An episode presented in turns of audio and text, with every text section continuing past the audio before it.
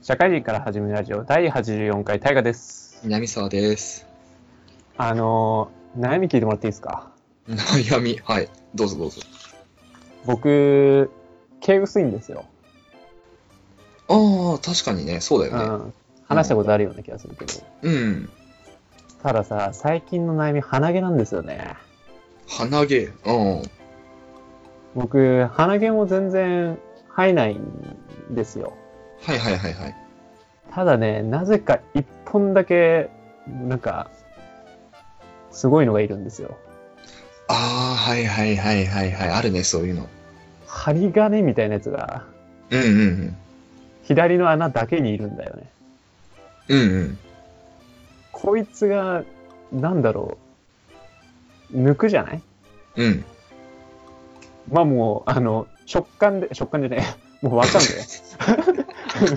あの鼻をちょっと触っただけで、強い、なんかウールみたいな、ななんだろうね。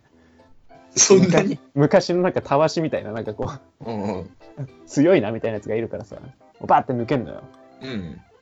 もうね、毛根まで抜けんだけどさ、うん。だんだんだんだん、なんか1ヶ月に1回ぐらいやった気がするんだよね。それ、前は。はいはい。なんか最近スパンがね、どんどんどんどん、なんか短くなってきて、ああ、成長の速度が？そう、一週間に一回ぐらい、そのなんか一本のために、俺の痛覚がやられるうんうん、期間がうん。できてさ、ものすごいフラストレーション、でも抜くほど抜くほど速くなってくるからさ、あれ何なんだろうね、その一本ってやつ。こいつどうすりゃいいのみたいな。こいつ、硬いんだよ、なんか知んないけど。なんか根元も太いんだよ、なんか。わかるわかる。俺もさ、あの、腹のおうん腹の右の脇腹あたりうん。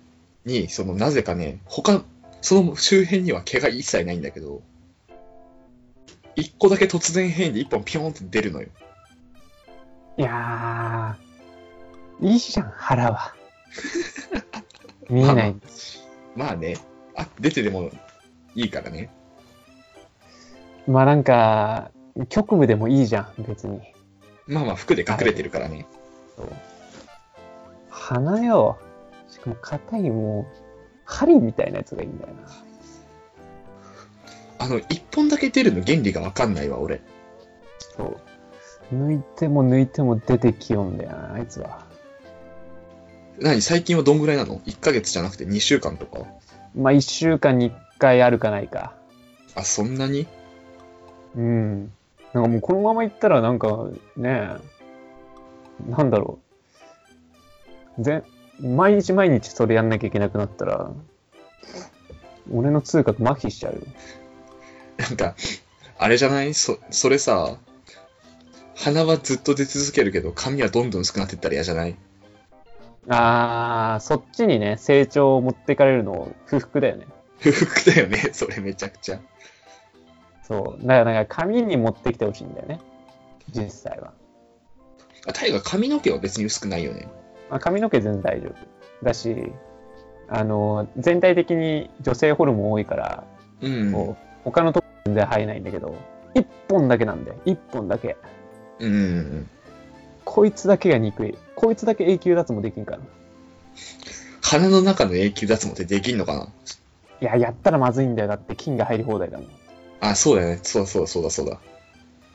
でも、お前一人で守れる菌なんてないぞって思確かう。ね、に、中でめちゃくちゃカーブしまくって、渦巻いて、防いでいくスタイル。そう、なんか、ねなんかこう、あの、エヴァの槍みたいなやつが一本いるだけじゃお前何もできんって。ロンギヌスが一本あるようじゃね。ロンギヌスあるだけじゃ何も守れんって。お前一人じゃ。やっぱ仲間がいてこそだろうみたいな感じだけど、一人だけなんかもう、なんか、アレクサンドロスみたいなやつが一人いるんだよな。めっちゃ強いじゃん。そう。お前、お前一人でって、全然ダメよ。なんかそれめっちゃ困ってんだよな。ちょっと解決できねえわ、それ俺。できない？できないね。難しいじゃん。なんで抜いたらそっから、毛根がさ、いつも見えるんだよ。毛根が。あの白いやつだよね。そう。うん、あるある。お前抜けただろって。だってあの、雑草魂がすごいよね。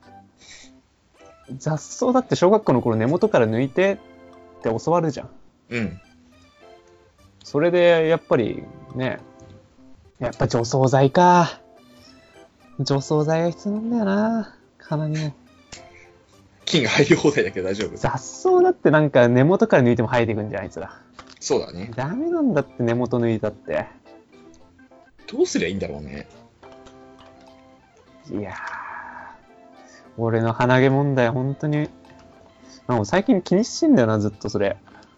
でも気になっちゃうよね。なんか違和感あるもんね、鼻に。そう。触った瞬間になんか森みたいな感じになるの。それは感じすぎでは。存在感がすごいから、すぐ分かっちゃう。うん、まあまあまあ、存在感はすごいよね。で、まあ、下手したら昼ぐらいまで気づかないじゃん。うんうんうん。鏡見ないと。お前、どの面下げてお前、人前に出てんのじゃ どっちが本体だか分からんわ、みたいな感じの存在感が。それやばすぎるだろ。170センチぐらいそうってんじゃん。どっちが顔じゃん、みたいなやばすぎるだろ。感じになってっからダメなんだよ、もう。マスクさしないね。もんね、タイが。うん、そう、しないから、もう余計よ。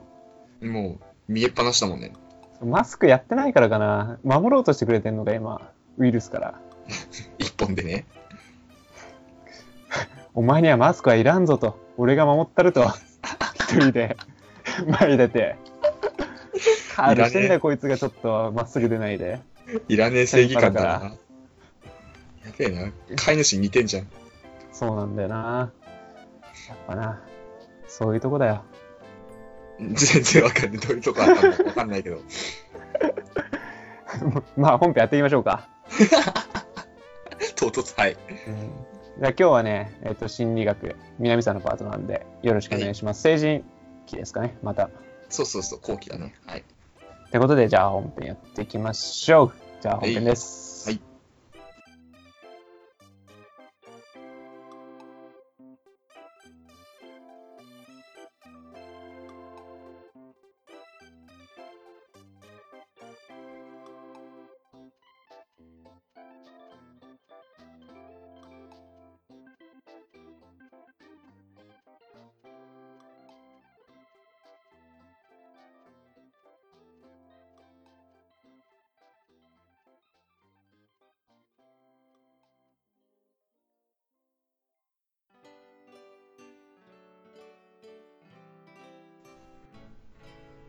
はいはい、本編です。はい、お願いします。ってことで、えー成人期のね、発達心理学の、えー後期ですね。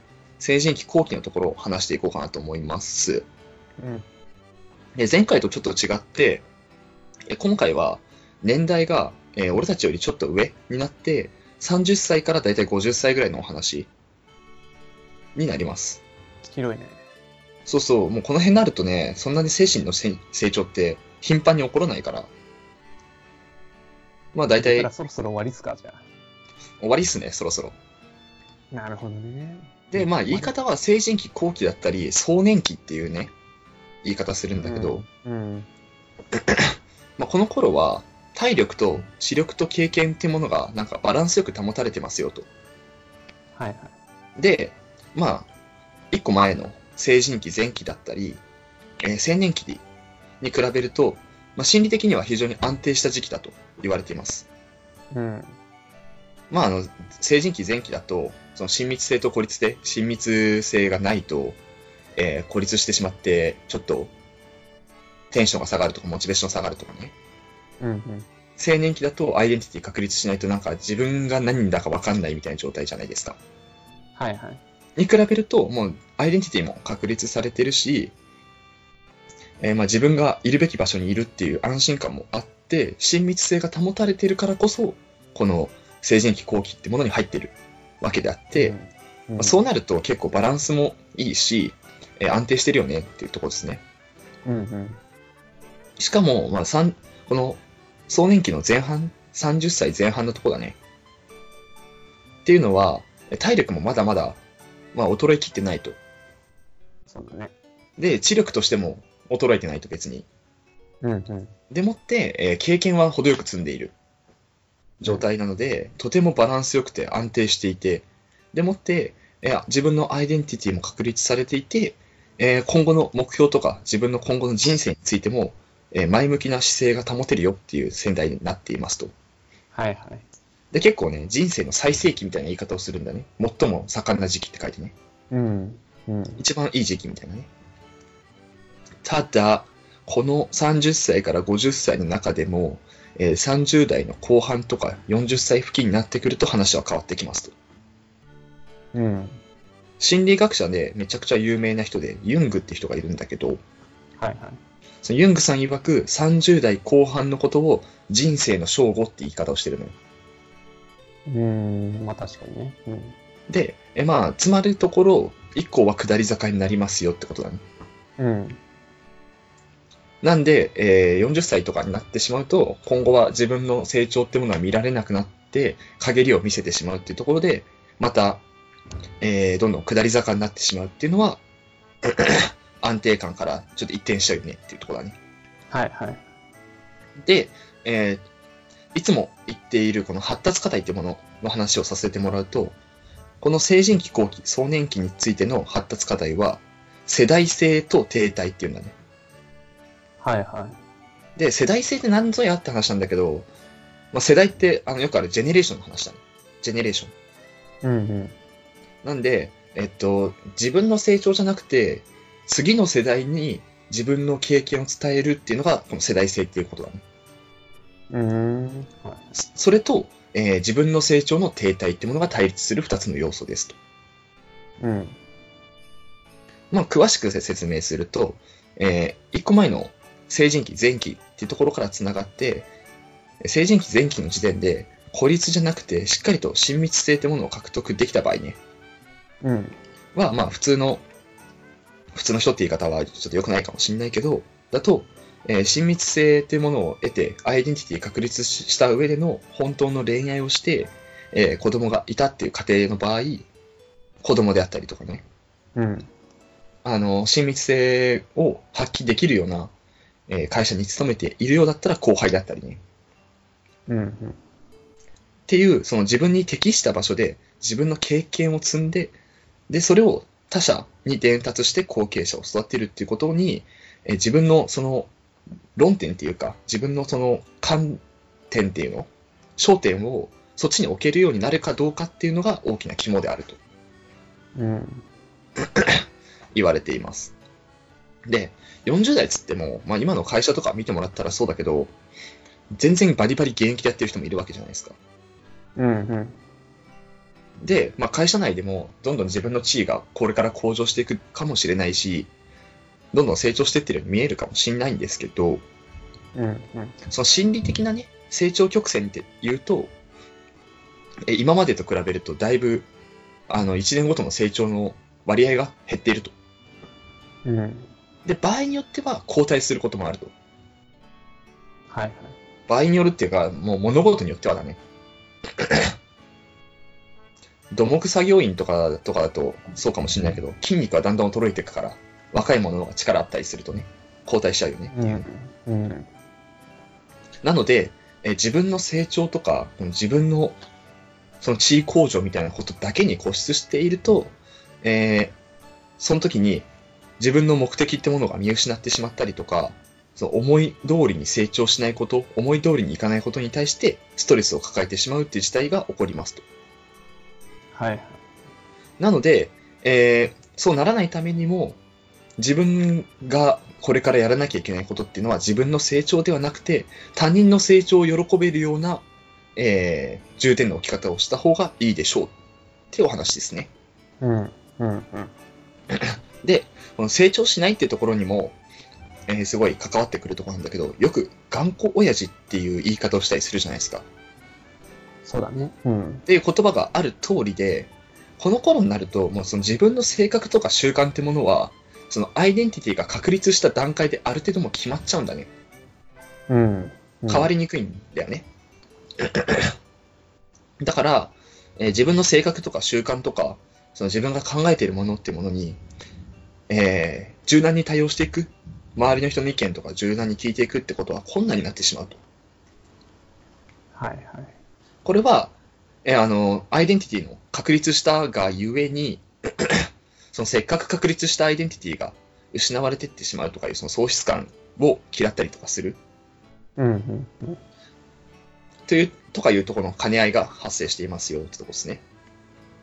うんうんうんで、これをまあまあ、それが起きないというか、頑固親父みたいな言われ方をしないためにも、えーあの、自分が言ってることが正しいとか、その自分が言ってる、自分の成長っていうものに観点を置かないで、若い世代の言ってる人の方が、えー正しいじゃないんですけど、若い世代の言ってることも自分と同じように正しいみたいなね、うん。っていう世代性を持っていかないと、あの、厄介者扱いされてしまいますよっていうお話ですね。ね。はいはい。で、あと、えー今までと全然違うとこっていうと、あの、ここで、この年代の時に、そのさっき言ってた世代性と停滞で、停滞の面っていうかマイナス面が勝ってしまったとしても、次の世代に影響があるかっつったら、そんな大きくはないんだね。うんうんうん。今までって、あの、アイデンティティの確立ができなかったら、次の世代でせ親密性なんてものには進めなかったわけじゃないですか。はいはい。であったりとか、そういうのが、あの、前の項目が達成できてないと、次の項目にそもそも移れないとか、次の項目に支障をきたすみたいなね、ことがあったんですけど、今回はまあそうでもないと。うーん。はいはい。まあ、つうのも、次の世代はもう老年期ってものになっちゃうんですね。うん。で、もう人生の最後ですね。でこの年代になると、その発達課題のせいで苦労するってことはないんだけども、発達課題のせいで、あの、ちょっと気分が落ちる程度のもんなんですよね。うん。まあ安定しちゃってっからね、そもそも、ね。そうそうそうそう。とはいえ、あの、ここでマイナス方面のその停滞ってものが、えー勝ってしまうと、いつ辛くなるかっていうと、今なんだよね。うん。なんで、えーあの、親密性対効率で、一個前の、効率が勝ってしまったば場合、プラス、あの、自分の成長が停滞っていうものに、ものに直面してしまうと、二重苦になると、この世代は。うんうん。周りに馴染めない。しかも、自分の成長止まっちゃったっていうと二重苦になってしまって、えーちょっと苦労する人とかも出てきてしまうと。うんうん。で、しかもそのさっき言った頑固親父の話もある通り、自分の発想を柔軟に変えることも難しくなっているので、非常にやり直しが効きづらかったり、あの、例えばリストラだったりとか、はいはい。会社から戦力外通告みたいなことを受けてしまうと、もう今までや積み上げてきたこの40年間全てが否定されたみたいな気分になるわけですよね。うん。そうすると、もう一点逆転して、あの、とんでもないうつ状態になってしまったりとかってこともありますと。うん。はいはい。で、えーそれに付随するものでもあるんですけど、えーさらに問題として、40歳から50歳ぐらいのなってくると、中年危機アイデンティティクライシスって今まで何回か話に挙げてたんですけど、うん。とか、ミッドライフクライシスっていうものも挙げられます。ちょっと時間がもう10分超えちゃってるんで、詳しいことっていうのは、えー次回に持ち越すんだけど、概要っていうのは、自身のその身体的とか脳の衰えだったりとか、周囲の環境の変化によって、えー自分の自信とか確立したはずのアイデンティティっていうものが崩壊してしまう現象のことを言います。うん。で、これ、女性は結構早くて30代半ばぐらいで訪れるんですね。はいはい。で、男性は40代前半頃に発生しやすいと言われています。うんうん。まあ、なんで女性の方が早いかっていうのは次回話すんだけども、それにプラス、女性の方がこれに陥りがちっていうところも、ちょっとした注目ポイントですね。うん。まあなんとなくわかるけどね。うんうん、まあまあ、そういう面がありますと。で、これは、まあ、起きた時にどういう症状が発生するかっていうと、まあ、人によって様々、っていうか精神病みたいなもんだから様々としか言いようがないんだけど、うん。簡単に例で挙げると、うつ病のような感じらしいですよ。うん。なんか何事にもやる気出なかったりとか、その、喪失感がすごすぎて、あの、何にも手つかないみたいなね。はいはいはい。無気力だったりとか気持ちが落ち込んでしまうっていう感覚になる人が多いとうんうんうん。言われています。まあ、これについては詳しくは次回話そうかなと思うので、え次回も引き続き成人期後期の発達心理学で、えーこのミッドライフクライシス、中年期アイデンティティクライシスっていうものについて触れさせていこうと思っうん。てます。っていうところで、今回はこれまでですかね。終わりました。うんうん。エンディングで話していきましょう。はい、エンじゃあエンディングでディンすグ。です。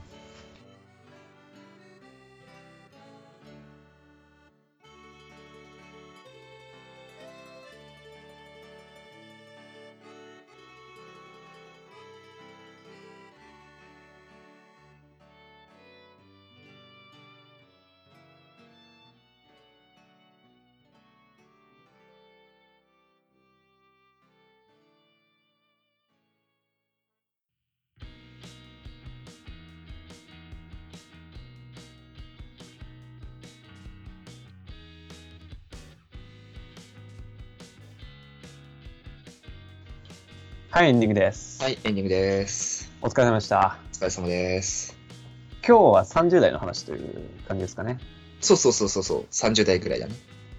いやー、本編に出なかったけど、モテるってことでしょ？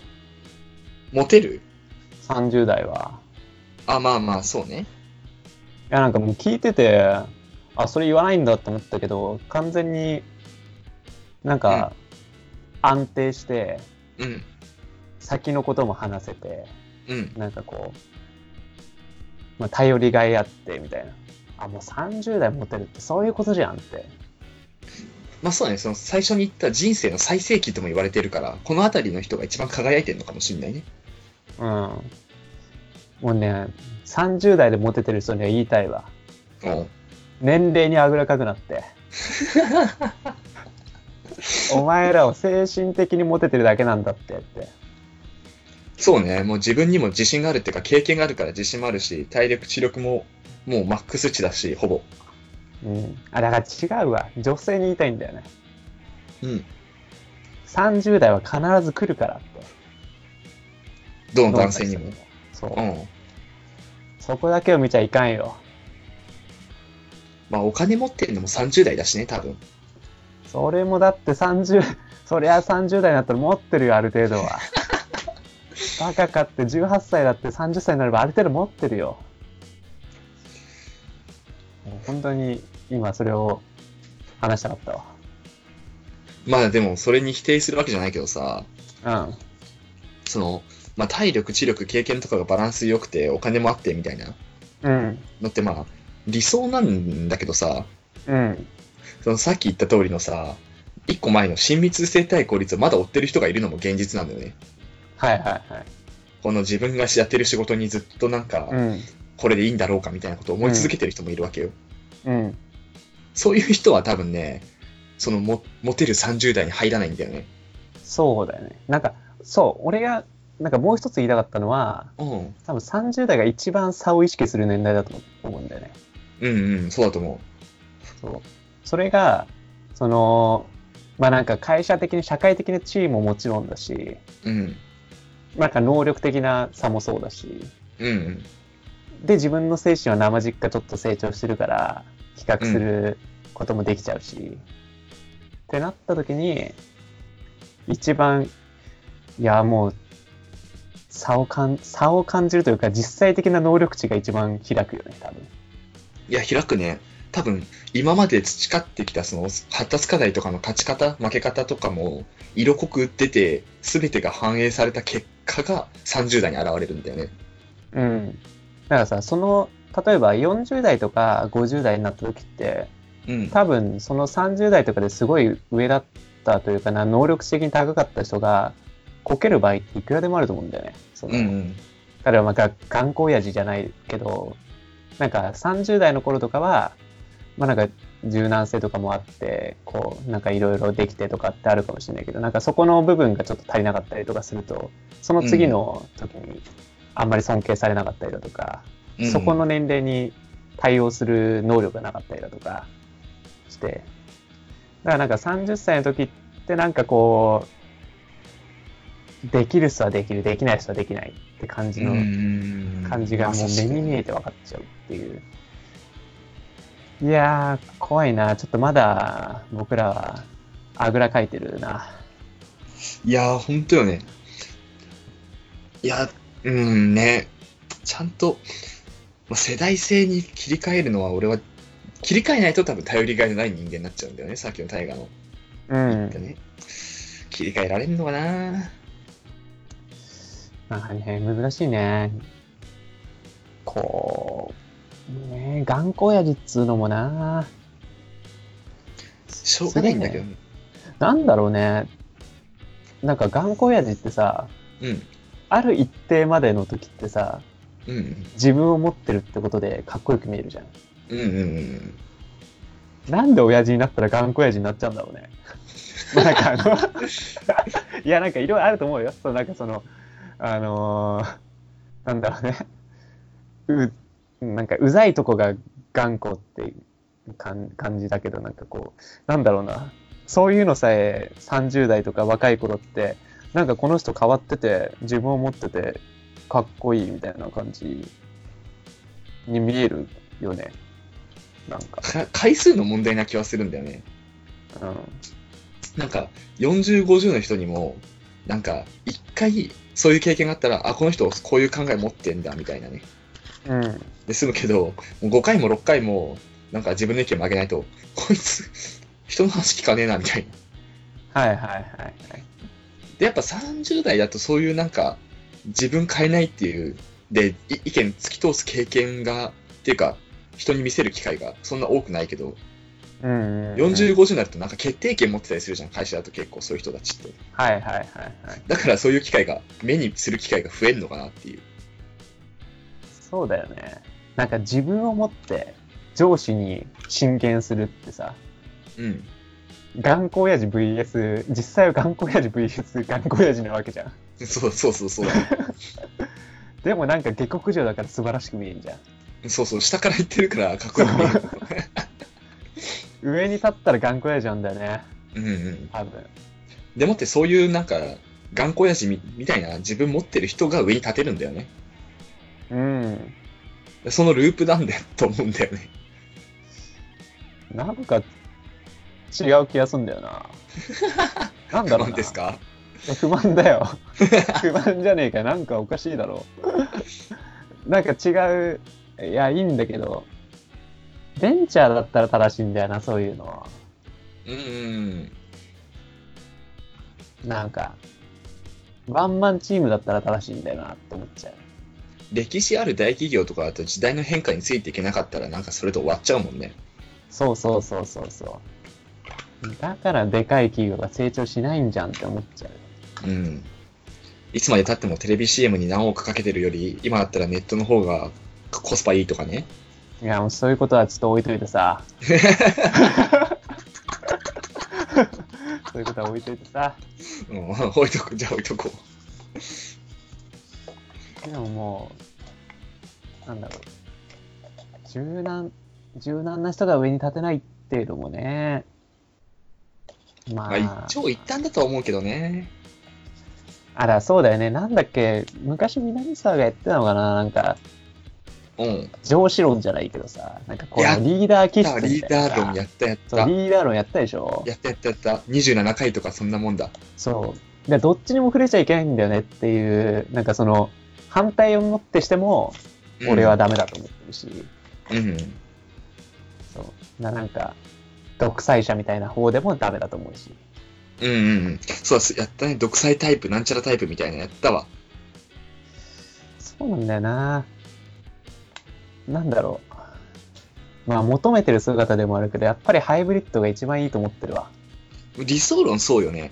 うん。なんか能力値が、その、100だとしたら、うんやっぱり55に振ってるのが一番いいと思っちゃうわ。うんうん。73でも良くないと思うわ。どっちに振っても。うん、73だとちょっと偏ってる感じあっちゃう出ちゃうもんねどっ。ちにやってもね。うん。なるほどね。まあそういうのでも、なんか、今から考えても、自分がそうなりたいと思ってなれるもんでもないような気がしちゃうよな。うん、今から準備、ああ、それ調べときゃよかったね。今からこの年代から準備できることみたいなね。でも結局前言ったようにさ、南さんが言ってたようにさ、うん。こう、ちっちゃい頃に結構決まっちゃってるとか、ここまでの成長過程で全部決まっちゃってるような気はするんだよね。そういううんまあ、そうそうそうそうそう。考えのシステム自体が。そう、前言ったのが、卵の黄身が出来上がって、あとはし外身だけだっていうね。そうそう。今から何やったってちょっと嘘くさいんだよね。塗り固めただけみたいなね、周りを。そうそうそう。なんか違う、姉派ですね、みたいな感じ。姉派建設ですね、みたいなうんうん。感じね。ペンキ塗っただけでペンキ剥がしたら中身は違う色なんだよね。そうそう。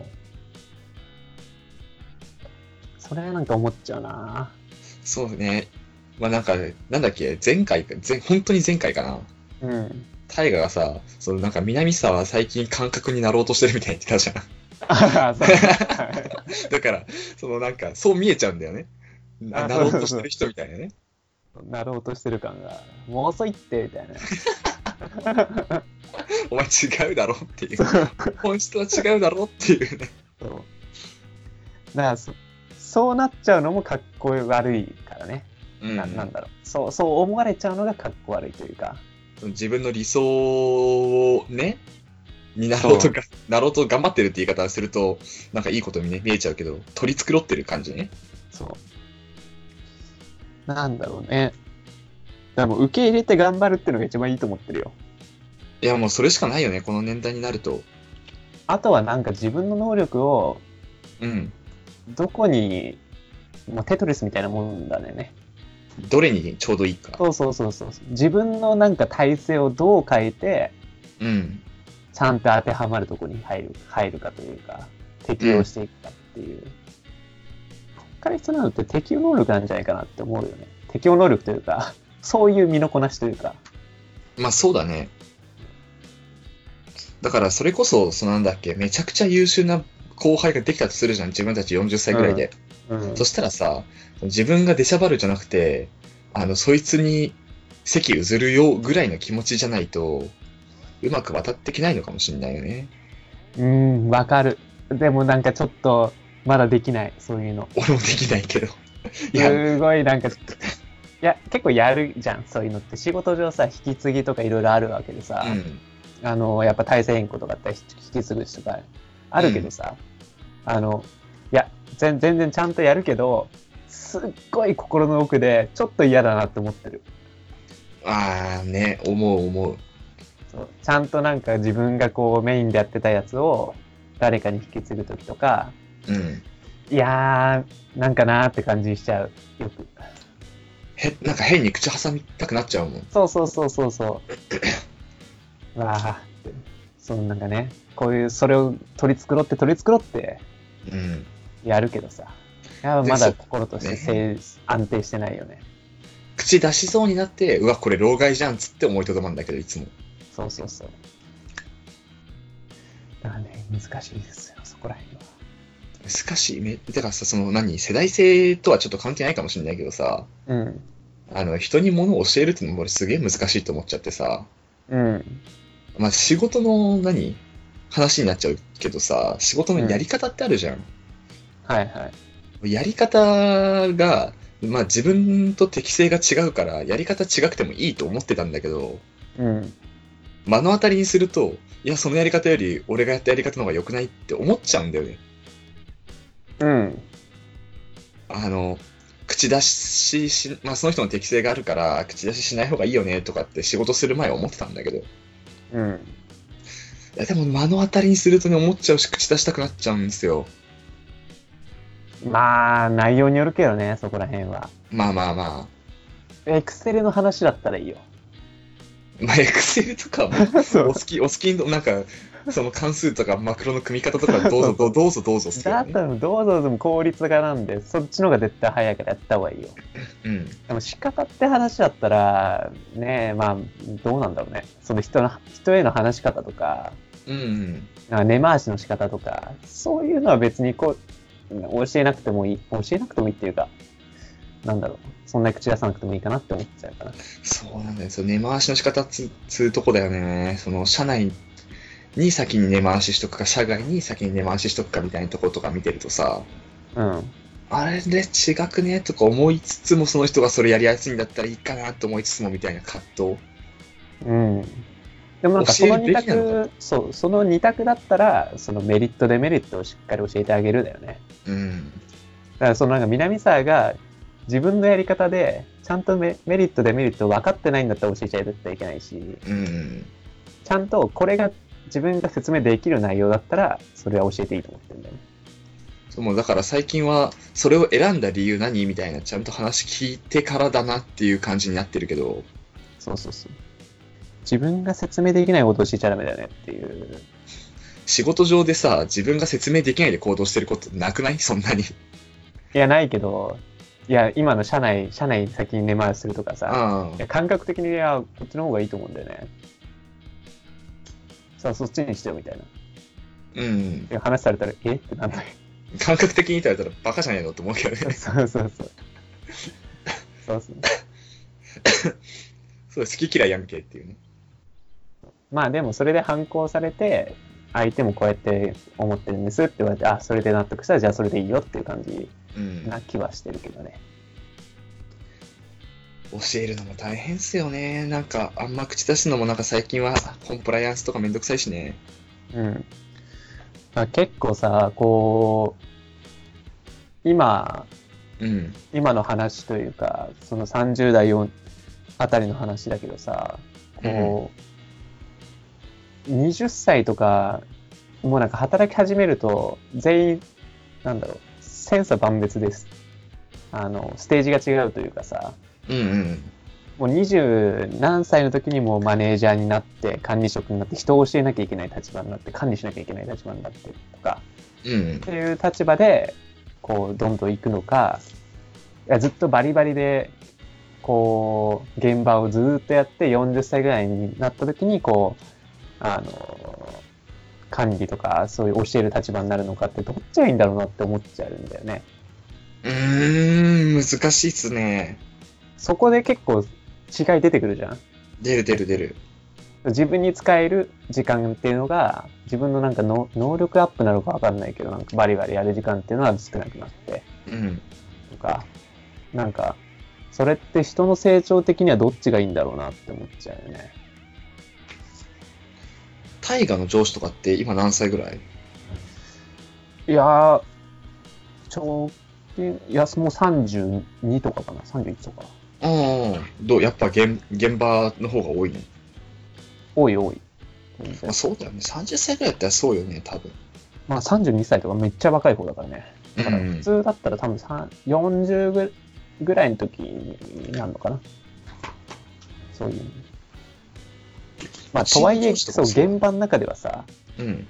教える人が、いや別になんか、教えるレベルはすごいいっぱい、なんか、なっちゃうよね。そういううん多少年齢になったら。いやー、でも30代ぐらいまでは、現場でいいんじゃねえかなって気もしちゃうけどね。うんでも結構こう、俺が転職した理由も結構そこ一つあったんだよね。もうなんか、前職だったらもう、すんごい若い時からもう人をバリバリ教えなきゃいけなくて、うんうんうん。もうひっきりなしに部下がい、部部下というか、もう役職はないけど、うん。もうフル株みたいな感じで全員に教えなきゃいけなくてとか、やってらんねえよとみたいな。っていう、まだちょっとバリバリやっぱ働きたいなって思ってたからさ。なんか、それからの成長って面で考えると、やっぱまだ現役の方がいいよね、さんと思うね、30歳ぐらいは。うん。そうなんだよね。そう教える立場の成長って、なんかそんななんか20年もかけてやることじゃなくねっていうね。そうなんだよね。それは思ってた、ずっと。現場での成長は20年ぐらいかけていいと思うんだよ。うん。そう。かといってな、成長してんのかどうかもよくわかんないんだよな、個人的に。いろいろ。仕事において成長ってなんだって思っちゃうよね。すごいわかりやすく言うとさ、うん。あの、サム関数覚えましたって超、超成長じゃん。うん。サム関数覚えました。ね 成長だね。もう圧倒的成長じゃん。まあまあ、エクセル、エクセル知りませんでしたから、そこはだいぶ成長だね。うん、コントロール C を覚えましたって圧倒的成長じゃん。もパソコン知らなかったら圧倒的な成長だよね。う、うん。でもそういうのがなくなってきてるからさ、うん。何をもって成長なんだろうっていつも思っちゃう最近。成長したい成長したいって前言ってたけど、あなんか成長してる実感ってじゃあどこで出てくんだろうって思っちゃうんだよね。ー。あー、ね難しいっすよね。あまあ、業界によっちゃうよね。うん、な営業マンだったら、いや、1年目100万しか稼げなかったんだけど、うん。いや、今だったら1000万以上、あの、なんだろう、受注できてますみたいな話なんだったら、うん。まあなんか成長、なわかんないけど、数字の成長ってあるじゃんみたいなうん。気はするけど、なんかそんな、そんな業界じゃないし、なんかそんな簡単な話じゃないしって思っちゃううん。仕事的に。かといって何ができるようになりましたっていう、なんかちょっとよくわかんない。大河の業界はちょっと詳しくないからわかんないけど、成長難しいかもね、なんか実感が。うん。もうクライシスだよ、クライシス。早くない？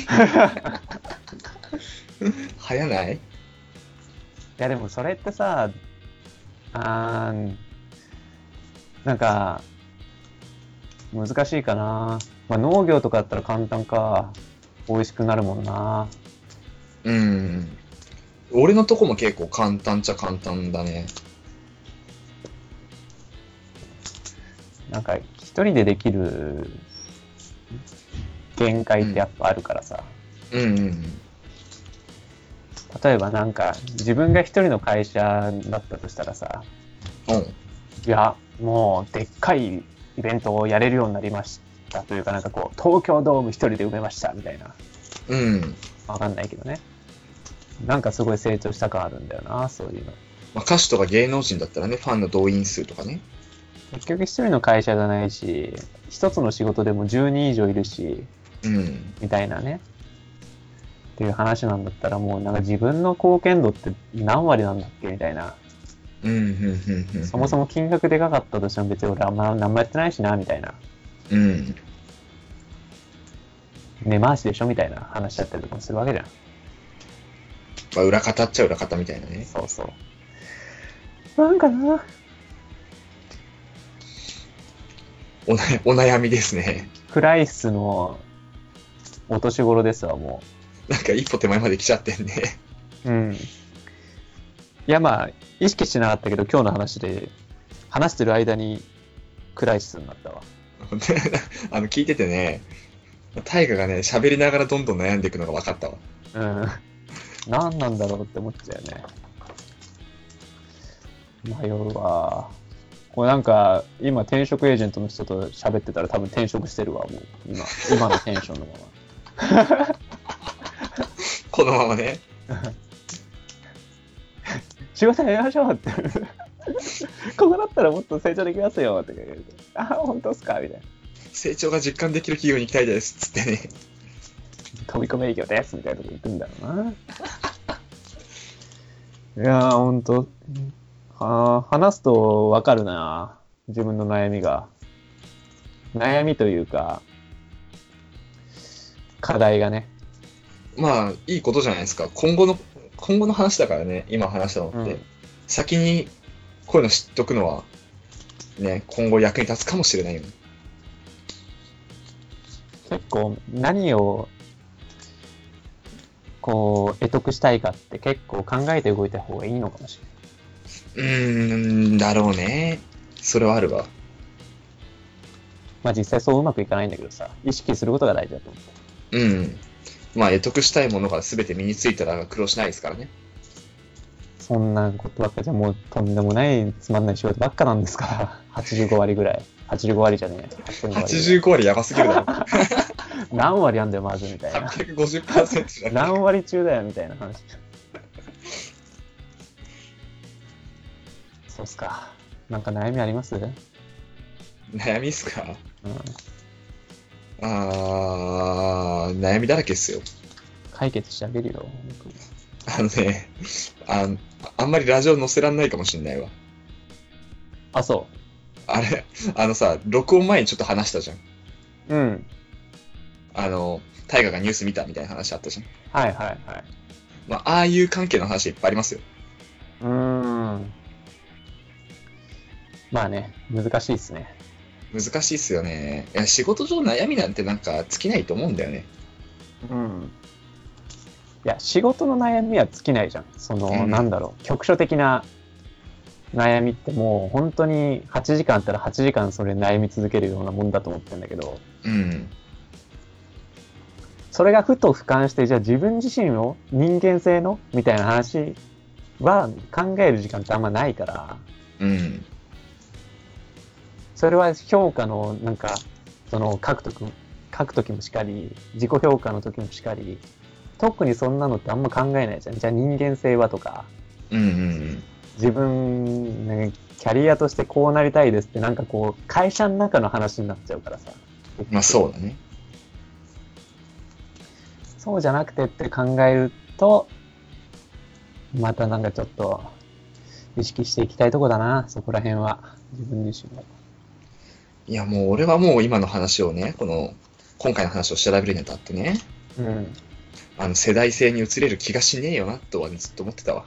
なんだっけ世代性ってえひあの、次世代に席を譲るじゃないけどさ、ああはいはい、はい引き継ぐっていうことね。うーんまあ、息子ができたら話変わんのかなみたいなこと感じはするけずどねっ。と、ずっと南さんはびこってないってこと？いや、なんか今の意識のままだと、ちょっと譲る気になれねえわ。多分。あの、自分の成長第一に考えちゃってる面あるわ。うーん。10年後もそうであろうみたいな気がするわ。そうだね。まあでも、そういう時って、その時になってみないと、まあまあわかんないけどね。突然来るんだよ。と恋は突然みたいな感じで。ここかーみたいな感じになるんだよ、多分。あとはね、悩みがあるとすればね、あの、次回以降の話になるんだけどさ、うん。そのミッドライフクライシスに関わるんだけどさ、もう基本的にさ、あの、昔の話だからこれ全部。うん。割とね、結婚して子供いること前提なのよね。はいはいはい。もうそれが辛いわ。確かにね。おそこ前提かよ、みたいなね。もう前提ですね。うそう身貴族は想定されてないからね。うん。うん。まあ、まだまだ、それでいいと思うけど、もうそろそろ前提だよ。もうそろそろ前提。そうですね。まだだけど。さっきタイが言った通りね、30歳になってね、いい男になってね、うん。どうなるかですね。まあ、なってるか知らんけどね、みんな。まあ、6年後とかでしょ。うん。なってるかなで6年前の、6年前のタイガと俺って多分、今と全然違うぜ。うんちょっとうならせてほしいわ、南さん。6年後にこのラジオ聞いたら多分驚くと思うよ、みんな、2人とも。そう。いやー、すごいいいこと言ってるなって。